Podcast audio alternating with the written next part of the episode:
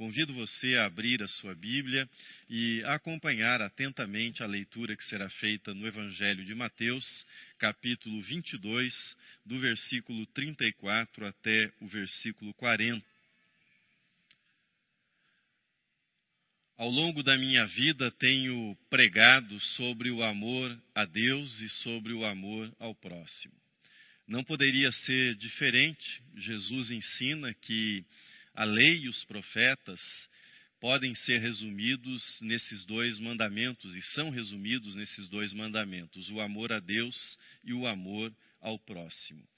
Entretanto, recentemente eu cheguei à conclusão que não preguei ao longo da minha vida, ao longo do meu ministério, sobre o amor a si mesmo, o amor próprio.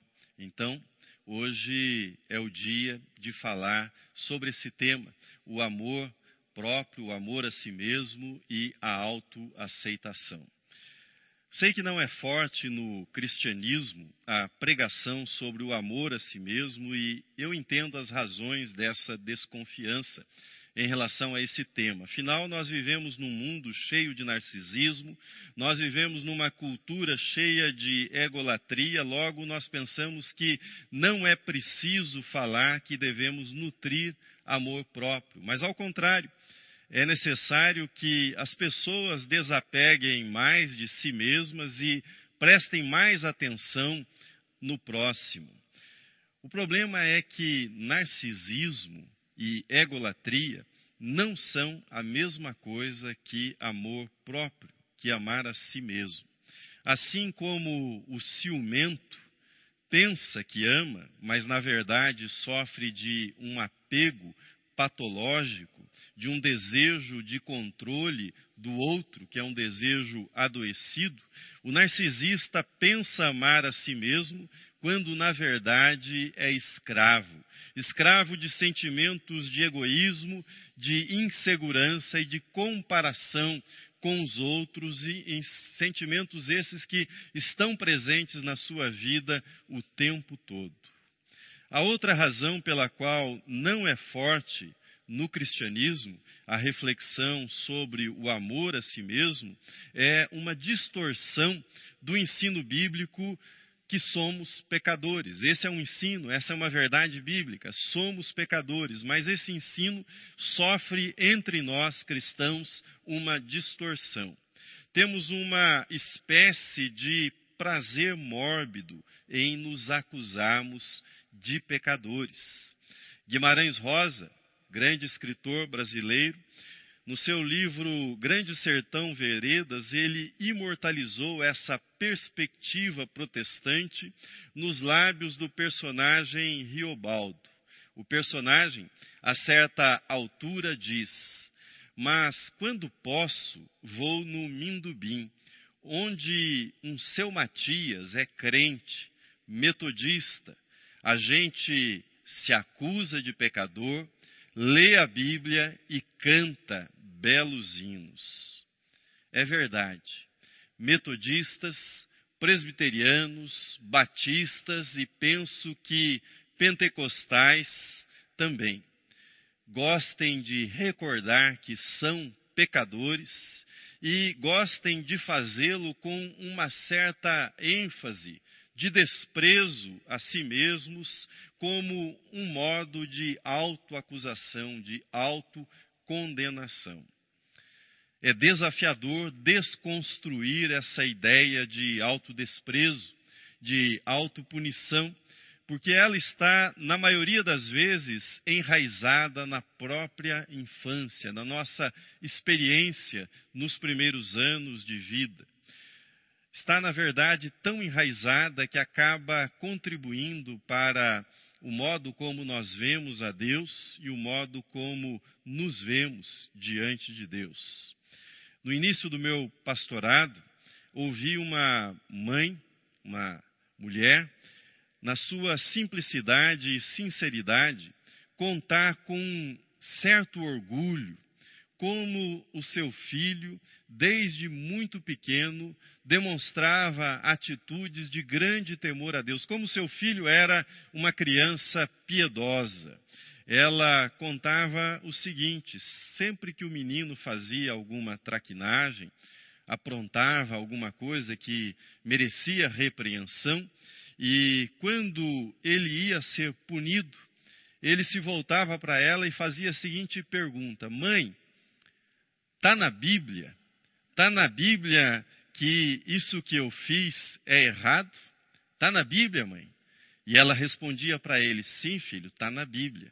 Então ele prontamente se apresentava e dizia: Mãe, pode me bater, porque se está na Bíblia, eu mereço ser castigado.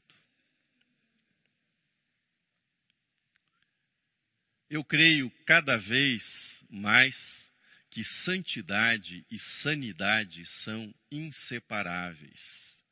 Comportamentos compulsivos atitudes autodestrutivas podem até ser úteis, sob o ponto de vista da formação de legiões de fanáticos religiosos, de pessoas que engrossem as fileiras das mais diferentes religiões, mas nada tem a ver com o reino de Deus.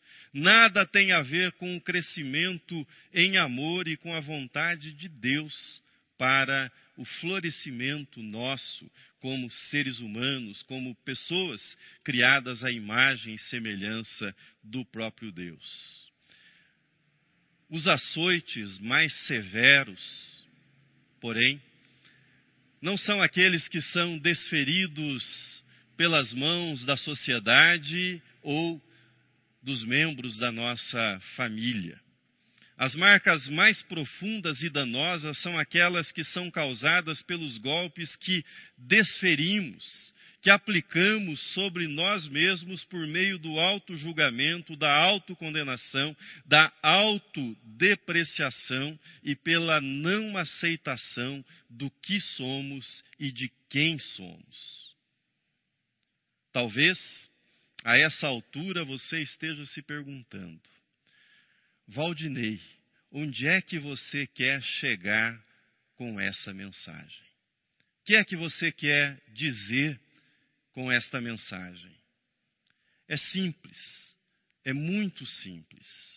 Se você não amar a si mesmo, tampouco conseguirá amar o próximo. Se você não conseguir nutrir um sentimento positivo em relação a si mesmo, nada haverá de positivo no seu relacionamento com o próximo. E, na verdade, o seu relacionamento com Deus também ficará comprometido.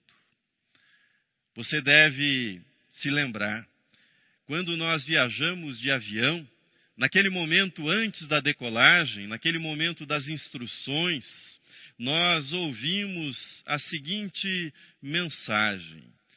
A mensagem dirigida a nós em caso de alguma emergência, preparando-nos para alguma emergência, é mais ou menos a seguinte: você vai se lembrar, o texto é mais ou menos esse.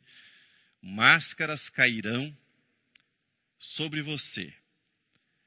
Coloque a sua primeiro antes de ajudar quem está ao seu lado. Coloque a sua máscara primeiro antes de ajudar as pessoas que estejam ao seu lado. É simples. Tentar cumprir o mandamento de amar o próximo, tendo zero, zero de amor a si mesmo, não vai funcionar, nunca funcionou. No lugar de ajudar, nós vamos sufocar, vamos lançar cobranças, vamos lançar as nossas frustrações pessoais sobre a vida das outras pessoas, daquelas pessoas que nós estamos tentando ajudar. Pensamos equivocadamente que salvação tem a ver com um determinado lugar para onde iremos, o céu. Mas, a rigor, Salvação não diz respeito, pelo menos em primeiro lugar, ao lugar onde nós passaremos a eternidade, mas salvação diz respeito ao tipo de pessoa, ao tipo de gente que nós nos tornamos ao longo da nossa história, ao longo da nossa vida. Isto é, somos salvos se, à medida que nós vivemos, nós nos tornamos mais amorosos, mais gentis, mais pacientes, mais esperançosos, mais agradecidos, mais compassivos. Essa é a experiência de salvação, a realidade da salvação na vida do cristão. No coração da doutrina bíblica está a verdade de que nós somos salvos pela graça de Deus. Somos salvos pelo amor divino que foi revelado no seu Filho, Jesus Cristo. Nós amamos a Deus porque Ele nos amou primeiro. Esse é o nosso oxigênio. O amor divino é a nossa atmosfera. O único que poderia nos condenar resolveu assumir por amor o nosso lugar, resolveu sofrer a punição em nosso lugar para que nós pudéssemos ser perdoados e pudéssemos ser perdoados tão somente pela sua graça, pelo seu amor por nós. Essa é a mensagem bíblica a respeito da salvação pela graça. Foi o teólogo Paul Tillich que fez a aplicação magistral desse ensino da salvação pela graça ao conceito de autoaceitação. Veja na tela, você tem a frase dita por Paul Tillich, ele assim se expressou: Quando aceito que fui aceito por Deus, eu me aceito. Quando aceito que fui aceito por Deus, eu me aceito. Ele acertou no alvo. Ele foi preciso em aplicar as consequências da salvação pela graça, a nossa autoaceitação. Mas o que encontramos na prática, embora saibamos disso do ponto de vista doutrinário, o que encontramos na prática é alguma coisa bem diferente disso. Sei que fui aceito por Deus, mas eu não me aceito. Sei que sou amado por Deus exatamente como sou, mas eu não me amo como sou. Sei que Deus me trata com amor, mas eu me maltrato. Será que são familiares para você, ou soam familiares ao seu ouvido frases do tipo: Eu sou horrível, eu não faço nada direito, eu não sou bom em nada, eu sou uma fraude, eu não mereço ser bem tratado, a minha aparência é péssima. Como fica a prática do amarás o teu próximo como a ti mesmo, quando o tanque, o tanque do amor a si mesmo está vazio? Como podemos tratar bem aos outros quando maltratamos a nós mesmos? Pense sobre isso. Essa atitude destrutiva em relação a si mesmo chama-se autocondenação. É uma voz de autoacusação que todos nós temos dentro da nossa cabeça e você imediatamente já deve tê-la identificado. Nas ciências do comportamento, isso é chamado de voz da autocrítica e se trata de um mecanismo que é formado na nossa infância a criança passa a acreditar que a autocrítica vai impedi-la de cometer erros que possam, por sua vez, fazer com que seus pais venham a deixar de amá-la. Busca-se nessa perspectiva, ou há um esforço nessa perspectiva pela perfeição. Perfeição como uma estratégia para se evitar a dor da rejeição.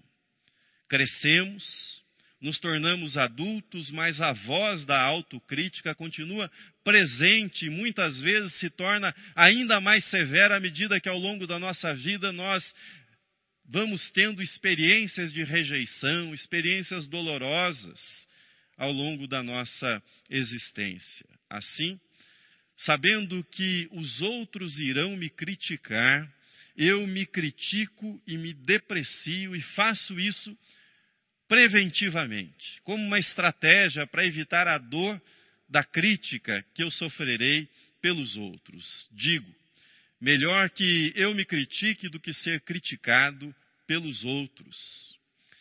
A mente humana é cheia de artimanhas. Enganoso é o coração, desesperadamente corrupto, quem o conhecerá? escreveu o profeta Jeremias. A mente é cheia de artimanhas. De um lado, eu me deprecio e ao fazê-lo eu mostro que sou mais esperto, sou mais esperto que aquele que iria me criticar ou que está me criticando. Mas mais do que isso, mostro que eu sou até mesmo mais justo que essa outra pessoa, porque sou capaz de criticar a mim mesmo na frente dos outros, diante dos outros. Bem, se uma pessoa é capaz de ser tão severa e rude consigo mesma na frente dos outros, imagine como ela agirá diante daquilo que ela julga imperfeição, que julga reprovável no comportamento das outras pessoas. Por meio dessa autocondenação, além de mostrar que eu sou inteligente, que eu sou correto, eu também mostro que eu sou superior, que na verdade eu sou melhor do que os outros, embora eu me sinta pior mas eu penso que sou melhor do que os outros, pelo menos por alguns instantes. Assim, somos lançados numa verdadeira montanha russa emocional. Sou superior aos outros, sou um lixo, diante dos outros, sou inteligente, na verdade sou tolo, sou burro. Não é difícil perceber que esse tipo de jogo mental, esse esforço que nós chamamos de autocrítica, isso nos exaure, drena as nossas energias e está associado, está ligado à depressão e ao descontentamento que nós nutrimos em relação à nossa própria vida. Me perdoe por insistir nisso, mas eu preciso insistir nesse ponto. Como fica a prática do amarás o teu próximo como a ti mesmo, quando o tanque do amor a si mesmo está vazio? Como podemos tratar bem aos outros quando maltratamos a nós mesmos? Como você vai amar o próximo se você odeia a si mesmo? Como posso amar o próximo se não me suporto, se não gosto da minha companhia? Que tipo de amor haverá para ser dedicado ao próximo quando essa é a realidade da minha vida, da minha experiência? Os judeus, na transição do Egito para Israel, aproximadamente dez séculos antes de Cristo, ofereceram à humanidade a síntese de uma vida elevada na forma desses dois mandamentos que foram citados por Jesus e que lemos no início dessa mensagem. Amarás o Senhor teu Deus e amarás o teu próximo como a ti mesmo. Os gregos quatro séculos antes de Cristo, ofereceram à humanidade o conhece-te a ti mesmo, conhece-te a ti mesmo. Já avançamos duas décadas no século 21, mas amar a Deus, amar o próximo e amar a si mesmo continuam sendo grandes desafios, grandes desafios para a humanidade. Nós acumulamos muita informação. Acumulamos informação em bytes, megabytes, gigabytes, terabytes, na nuvem. Temos muita, muita informação. Mas vivemos de migalhas em matéria de autoconhecimento exploramos o espaço, exploramos o universo, mas sabemos tão pouco sobre o nosso coração, sobre nós mesmos e sobre aqueles que estão ao nosso lado. Me perdoe por insistir nisso, mas eu preciso fazê-lo. Como vamos entender os outros se não entendo a mim mesmo? Como vou reconhecer a dor do próximo se não reconheço as minhas próprias dores? Como posso amar e aceitar o outro se não amo a mim mesmo e não me aceito como sou? Amar a si mesmo é inseparável disso que tem sido chamado de autoaceitação.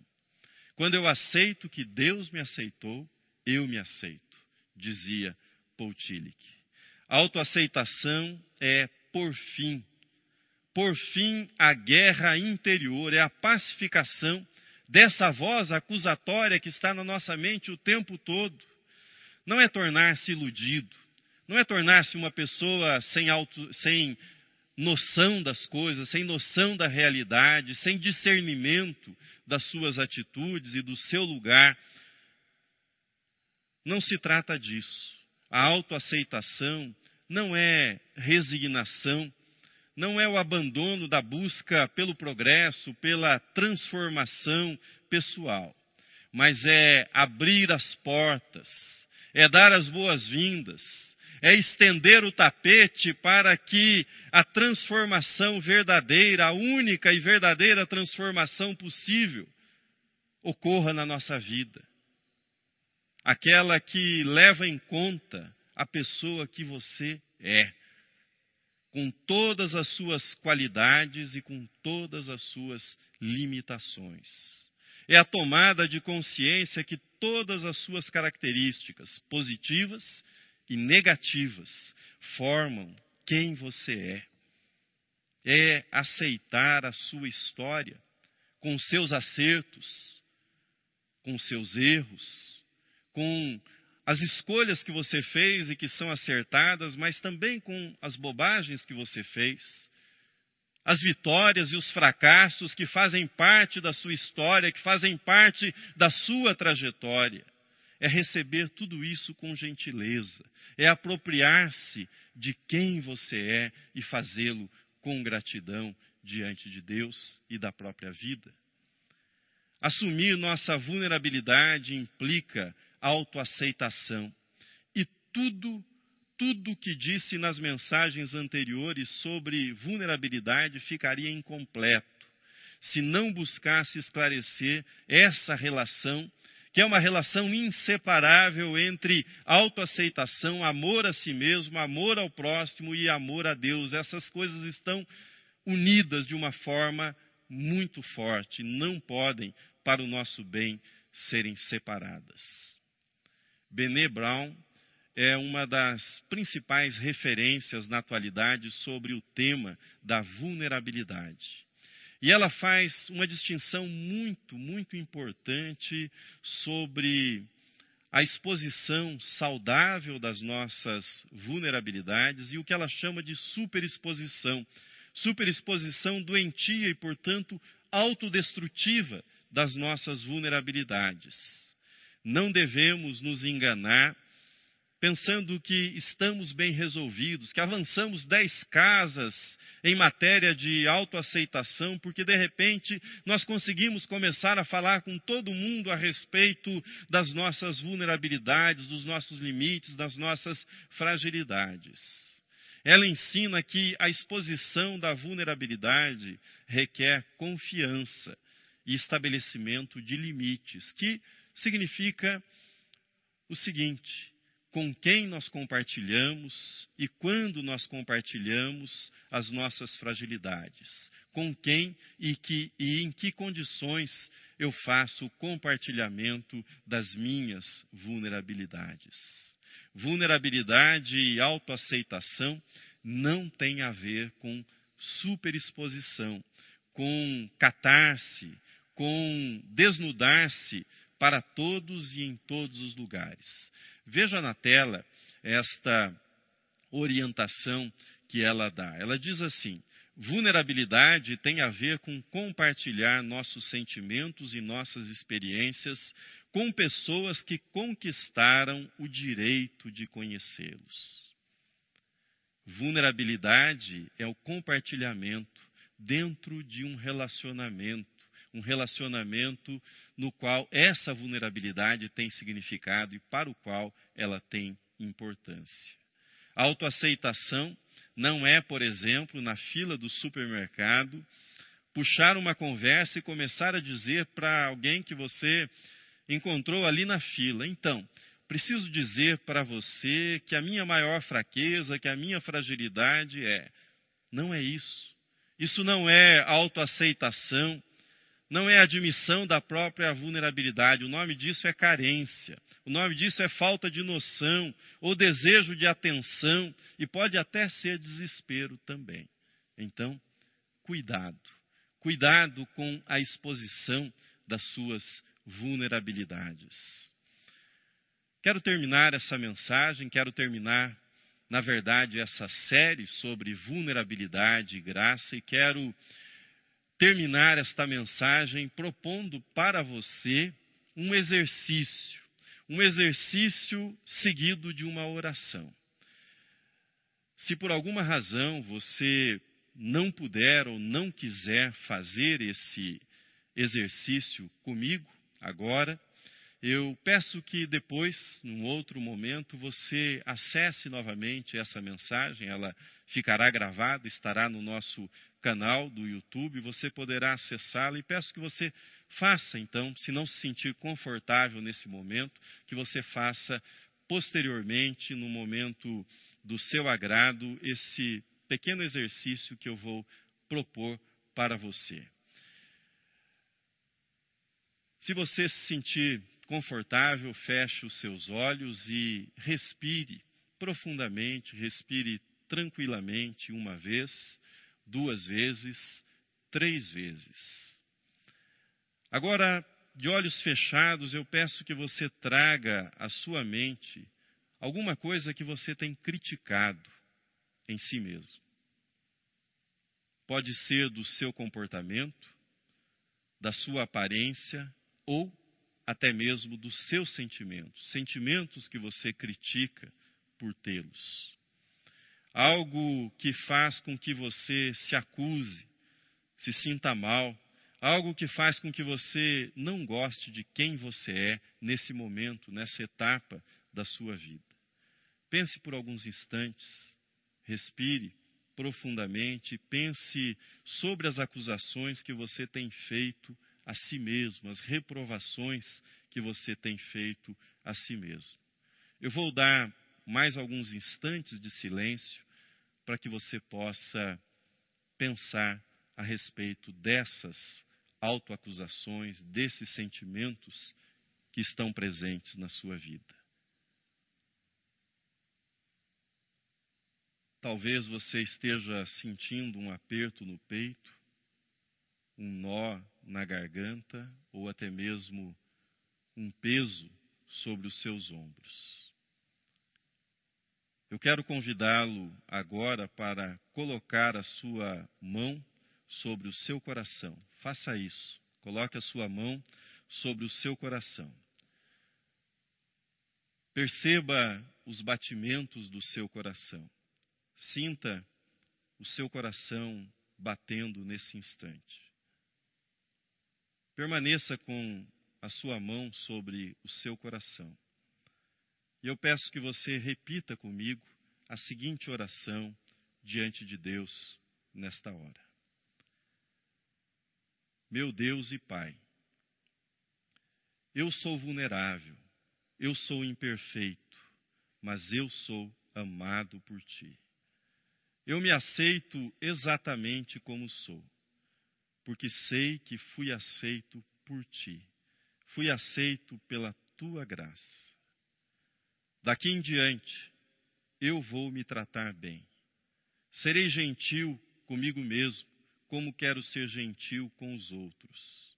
Eu vou me amar mais, para poder amar melhor aqueles que estão ao meu lado. Eu estou em paz comigo, em paz com o próximo, em paz contigo, meu Deus e Pai Celeste. Em nome de Jesus Cristo, meu Salvador. Amém. Deus te abençoe, Deus te guarde.